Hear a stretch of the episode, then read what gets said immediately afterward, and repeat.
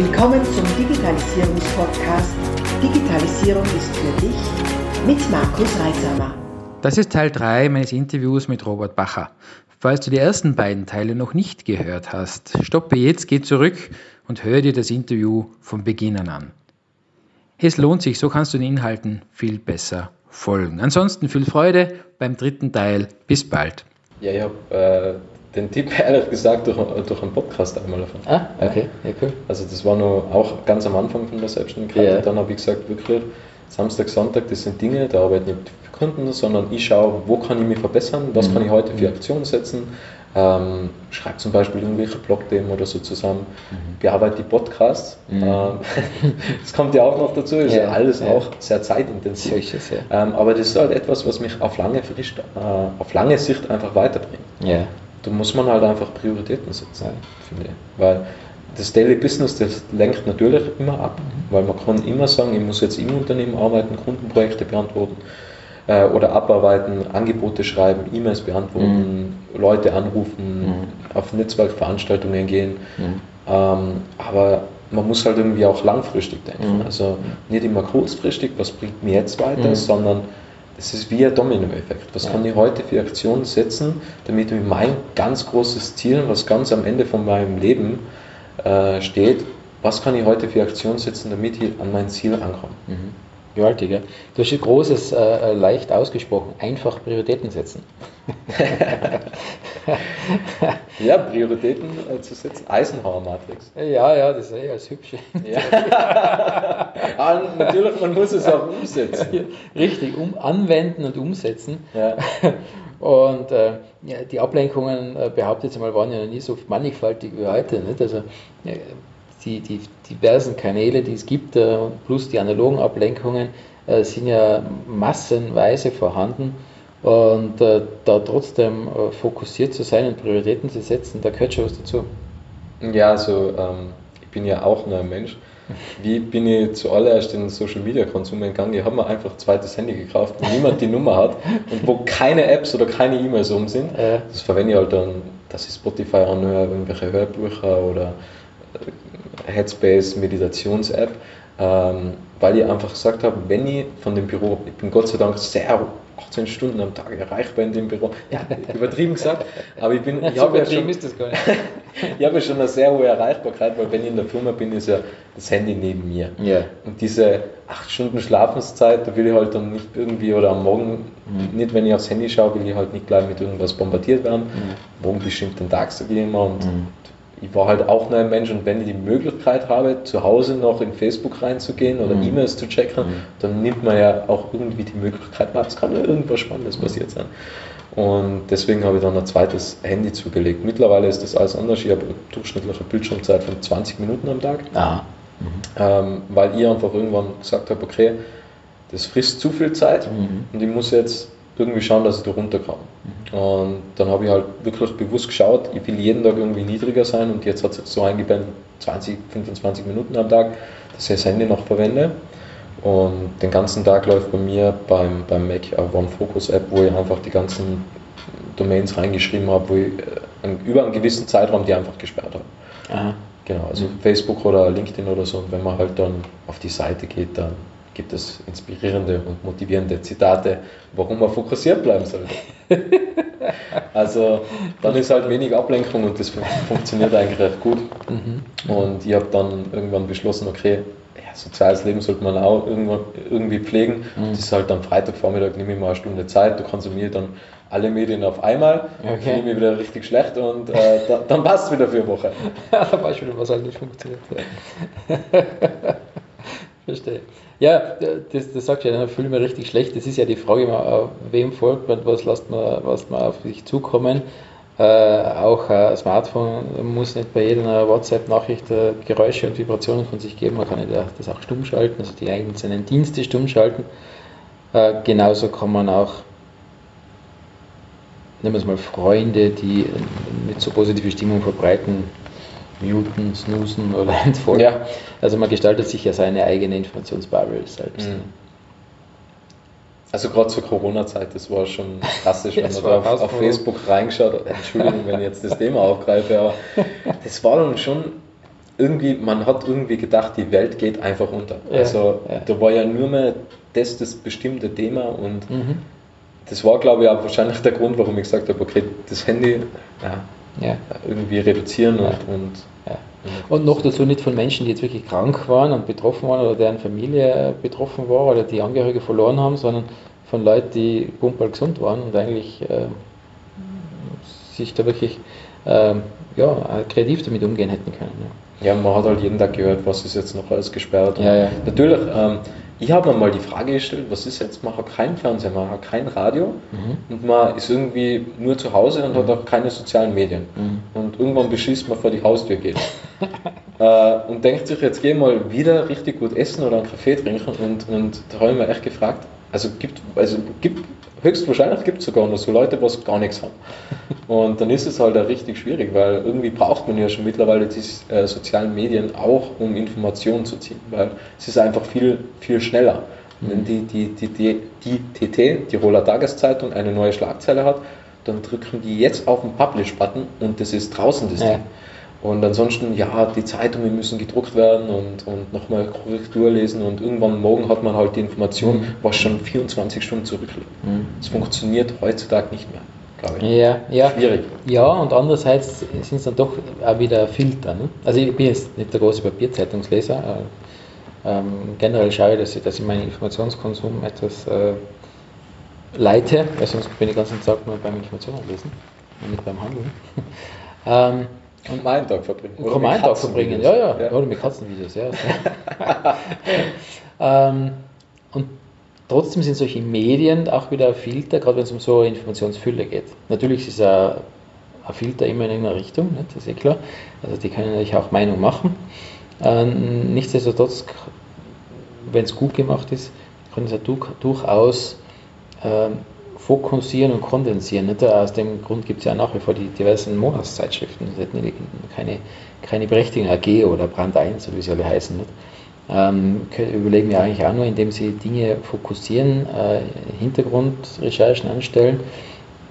Für Tagesnachrichten wäre es schwierig, wird keiner Brand 1 kaufen. Ja, absolut. Um einen Monat später zu erfahren, dass Wirecard in Konkurs ist. ja. Und dann, ah, hätte ich doch lieber verkauft. ja, gerade da ist es äh, gefragt, einfach immer am Ball zu bleiben Mhm. und recht schnell die Informationen zu haben. Ja. Mhm. Gerade in so schnelllebigen äh, Märkten. Ja, und, und andererseits kann man da extrem zur, zur Geißel dieser Informationsflut werden, weil es für einen, ich finde, für einen Menschen kognitiv nicht mehr möglich ist, der, der zu folgen. Geschweige denn, die Informationen dann zu interpretieren. Was bedeutet denn das jetzt tatsächlich für meine Situation? Bis die Interpretation fertig ist, ist schon wieder eine neue Nachricht da. Hm. Aber äh, ja, das ist so der Lauf der Dinge und äh, es wird ja seit, seit mindestens seit der Industrialisierung wird prophezeit, äh, es geht alles zu schnell. Äh, damals bei der Einführung der Dampflokomotive hieß es, der menschliche Körper ist für diese Geschwindigkeiten, 20 km/h, nicht gemacht. Es wird alles mögliche platzen, bis hin zur Lunge und so. Äh, aber wir leben immer noch, fliegen in der Gegend herum mit äh, ungleichen Geschwindigkeiten, also im Moment nicht, aber äh, bis vor kurzem. Irgendwann mal wieder. Also wir wissen, dass es physikalisch oder äh, biologisch möglich war. Und die, die, die Diskussionen gibt es immer wieder, nicht zu schnell, zu schnell, zu schnell. Ähm, aber wir haben gesehen, es ist einmal vielfacher schneller geworden. Der Mensch äh, geht nur aufrecht durchs Leben. Was mir halt aufgefallen ist, zum Beispiel Digitalisierung, die, die Oma früher, ja, was ist denn das für ein Handy? Ja, das ist so ein passendes Beispiel. Was machst denn du da? Braucht man das? Mhm. Und, und die Oma, die wird richtig, Entschuldigung, Oma, falls du jemals dieses Podcast-Interview hörst, die wird richtig nervös, wenn, wenn, wenn das Internet auf einmal nicht Ja. funktioniert oder so. Ja.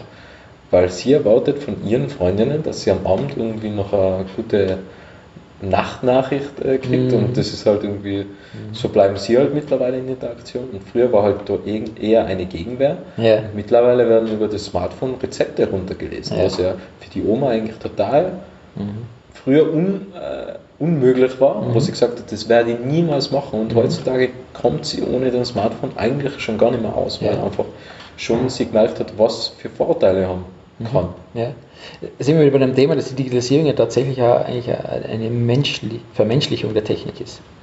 Ja, also dieses, für was braucht man das? Das ist mir sehr geläufig, ähm, weil es gab auch vor Steve Jobs seiner Idee, Smartphones zu bauen, Smartphones, die haben halt ein bisschen anders ausgeschaut, und auch Tablets.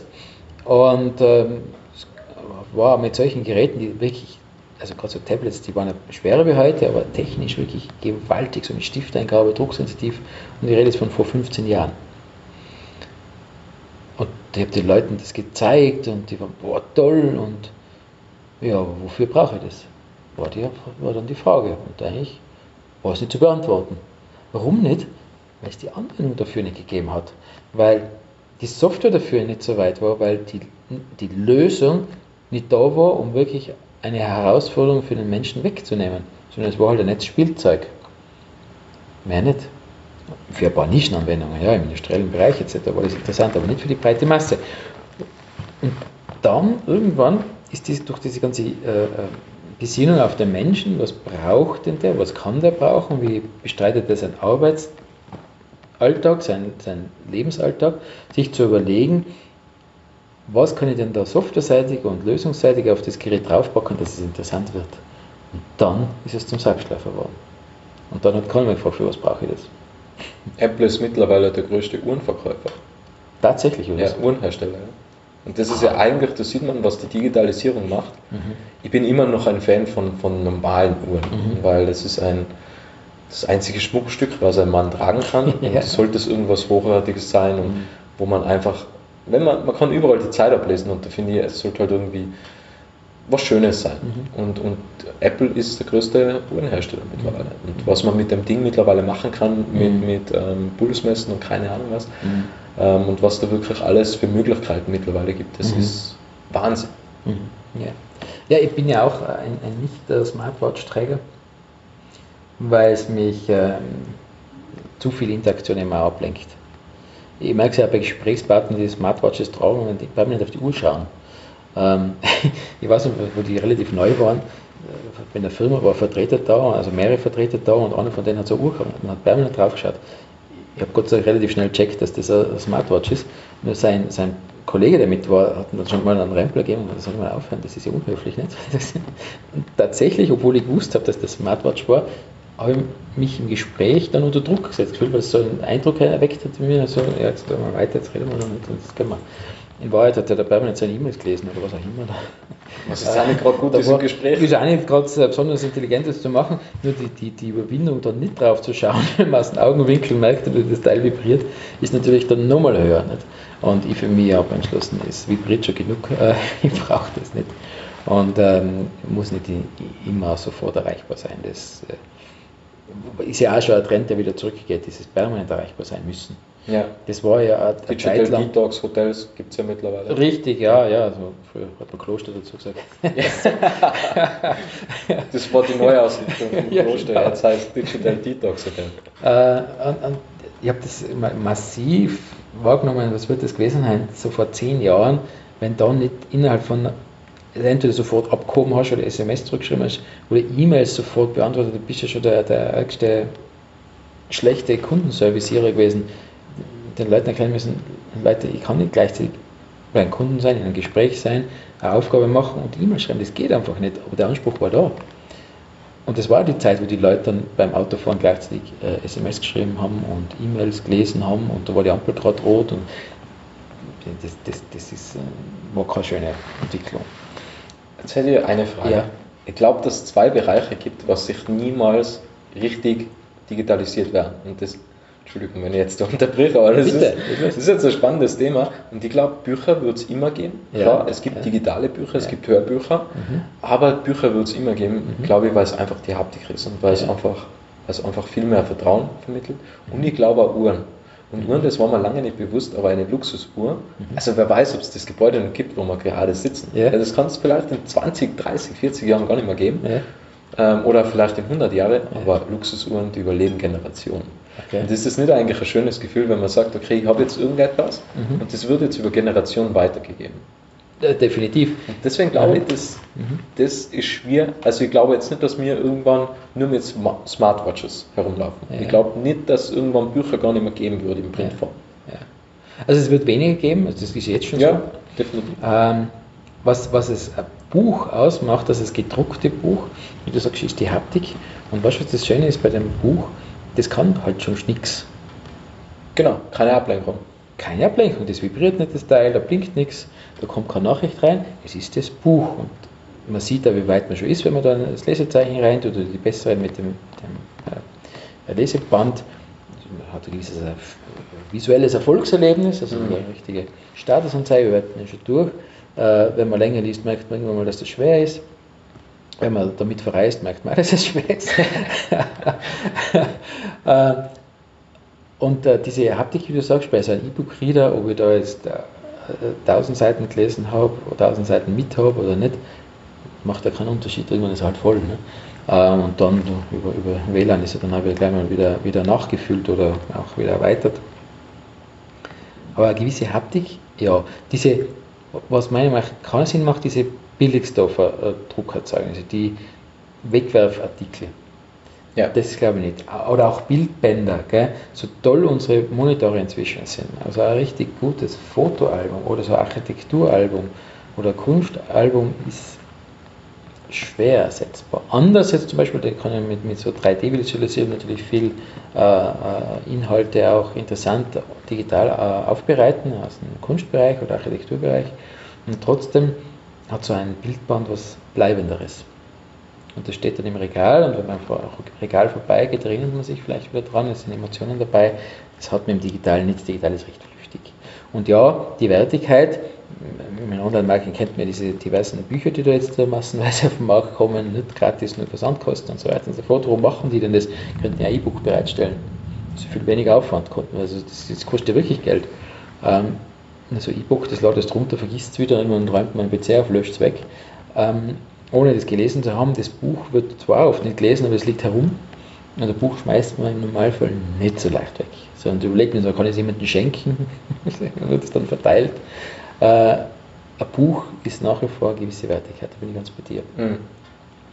Bei den Uhren, auch in einem gewissen äh, Sammlerkreis definitiv. Ich bin jetzt nicht der, der große Uhrenfetischist, ist, äh, ich mag analoge Uhren, weil es einfach eine gewisse Erdung ist. Äh, ob die jetzt in alle Zeiten da überleben, weiß ich nicht. Aber ja, das Thema etwas weitergeben und in Generationen zu denken, ist ja eigentlich was Urmenschliches, sogar Ur, Uranimalisches, also man behaupten, weil es ja der Lebenszweck ja ist, ne? die, die, eigene Spezies zu bewahren und was weiterzugeben, ist ja ein Urinstinkt. Das würde man keinen Grund haben, weiterzuleben, nicht nur aus Spaß. Es ist, äh, ist zwar schön, wenn das Leben Spaß macht, aber es ist nicht so der, der biologische Urinstinkt. Und deswegen wird es, finde ich, auch Dinge geben, wo es um Weitergabe geht. Warum, warum macht man als, als, als, als Mensch mit endlichem Leben ein Bauprojekt, das vielleicht irgendwann fertig wird, wenn man schon 60 ist oder 70? Da hat man selber nicht mehr viel davon. Oder äh, pflanzt äh, ein Landwirt äh, einen Apfelbaum, obwohl er weiß, der tragt erst in 10 Jahren. Da ist er selber schon immer aktiv, mhm. die nächste Generation. Das, glaube, das ist schon ein sehr ursprünglicher und äh, tiefer Instinkt ist. Ja. Mhm. Ja, cool. Boah, jetzt haben wir jetzt die Welt zerlegt und wieder zusammengebaut. Unglaublich. Ich muss jetzt gerade mal schauen. Ja, haben wir schon, sind wir schon gut dabei. Ähm, ich würde dir jetzt einfach den letzten Absatz überlassen und sagen, was willst du denn noch rausrufen in die Welt? An meine Millionen an Zuhörer. Was will ich noch rausrufen in die Welt? Das Beste aus jedem Tag machen finde ich. Also man, ich sage immer, man hat nur 30.000 Tage im Durchschnitt auf dieser Welt. Das klingt sehr, sehr wenig, wenn ich sage 80, 85 Jahre, das klingt schon wieder viel. Aber im Durchschnitt sind es halt nur 30.000 Tage. Mhm. Denke ich mal halt immer, und das ist auch der Grund, warum ich so diszipliniert bin und also das hast du gesagt, dass ich diszipliniert bin, nicht ja, ich selbst. Da, ja. Ähm, das ist halt ein Grund, was mich jeden Tag antreibt, einfach jeden Tag umsetzen, Dinge umzusetzen, schöne Dinge zu bauen, mhm. Sachen weiterbringen, weil im Endeffekt mir alle erzählen gerne Geschichten und die will einfach eine schöne Lebensgeschichte bauen oder erstellen oder konstruieren, völlig mhm. egal. Mhm. Und ich würde das einfach jedem wünschen, rauszugehen und auch mit den Möglichkeiten der Digitalisierung, was wir heutzutage haben, ähm, einfach tolle Sachen umzusetzen. Und wie du schon gesagt hast, man kann ein E-Book zum Beispiel. Wenn man sagt, man will ein Buch schreiben, mhm. schreibe ein E-Book. Du mhm. brauchst nicht unbedingt einen Verleger oder, oder eine Buchdruckerei oder so. Mhm. Also sind viele Dinge, was offen stehen und ich glaube, dass viele Leute da draußen coole Ideen haben und einfach nur umsetzen sollen. Vielen Dank, Robert. Danke für deine Zeit, danke für die inspirierende Unterhaltung. Ja, und einfach alles Gute, bis bald. Bis bald, Markus, vielen Dank. Bis dann, wenn es wieder heißt, Digitalisierung ist für dich, abonniere doch gleich unseren Podcast und vergiss nicht, eine 5-Sterne-Bewertung abzugeben.